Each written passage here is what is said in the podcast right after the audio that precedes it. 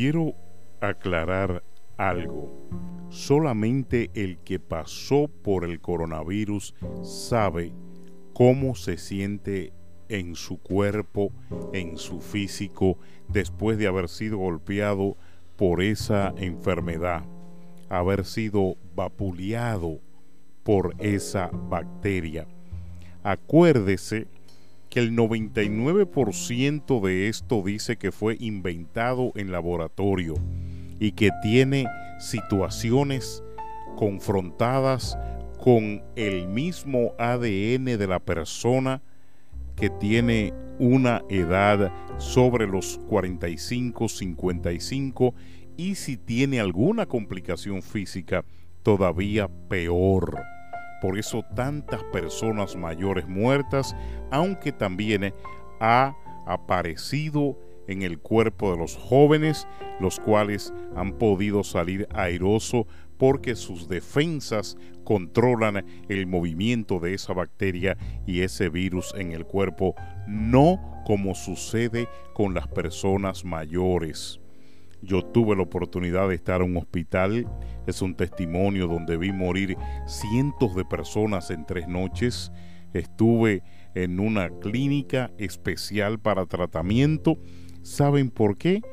Porque mi cuerpo resistió, no hubo que entubarme, no tuve la necesidad de poder ser tratado con medicamentos emergentes porque no se conocía ningún tipo de medicina para controlar ese demonio llamado el coronavirus, pero sí quiero aclarar a algunas personas que están hablando diciendo que no, que la persona a los 14 días ya estaba sana, que la persona ya cuando sale de la cuarentena, mire, usted no sabe si no ha pasado por esto, cállese, pídale a Dios que a usted no le toque.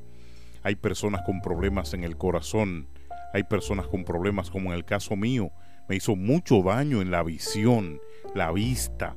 Hay personas con problemas en el pelo que se le está cayendo. Hay personas que tienen problemas en sus extremidades porque la forma como reacciona este virus creado, esta maldición contra la humanidad, la refleja el cuerpo dependiendo de la totalidad de estrategia que el virus use internamente cuando comienza a correr en la sangre.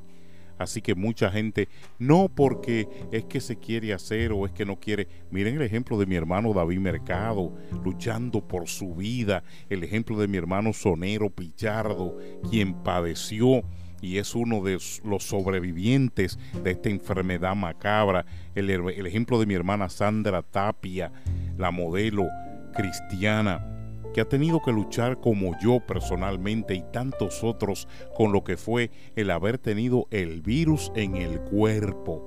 Gente que no lo ha padecido y hablando en la red y diciendo no porque eso después de los 14 días de cuarentena, mentira suyo hay una secuela que ahora es que se está estudiando, que aún los mismos médicos no están tan seguros. Por eso es que dicen que no se sabe si le repite a la persona, porque este no es un virus humano, un ómino, sino que es un virus creado en laboratorios con complicaciones para la gente de SIDA, con complicaciones para diabéticos, complicaciones para gente con problemas en la sangre.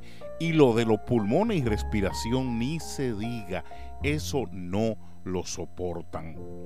Así que es un aporte que le hago por una joven de la iglesia donde visita a mi madre que está siendo vapuleada porque ahora ella después de haber salido y sobrevivido ha perdido pelo, tiene problemas en su corazón, taquicardias constante y sobre todo lo peor, lo peor que deja esta enfermedad como secuela es el insomnio.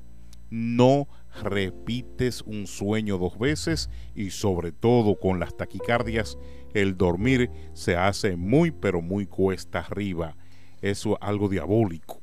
¿Cuántas noches mis hermanos que han sobrevivido esto y con los que me he conectado han querido por lo menos poder dormir pidiéndole a Dios. Así que sábelo todo, por favor, pregúntale a los que han padecido, pregúntale a los que hemos pasado por ahí y a los que en esta misma noche lo están pasando.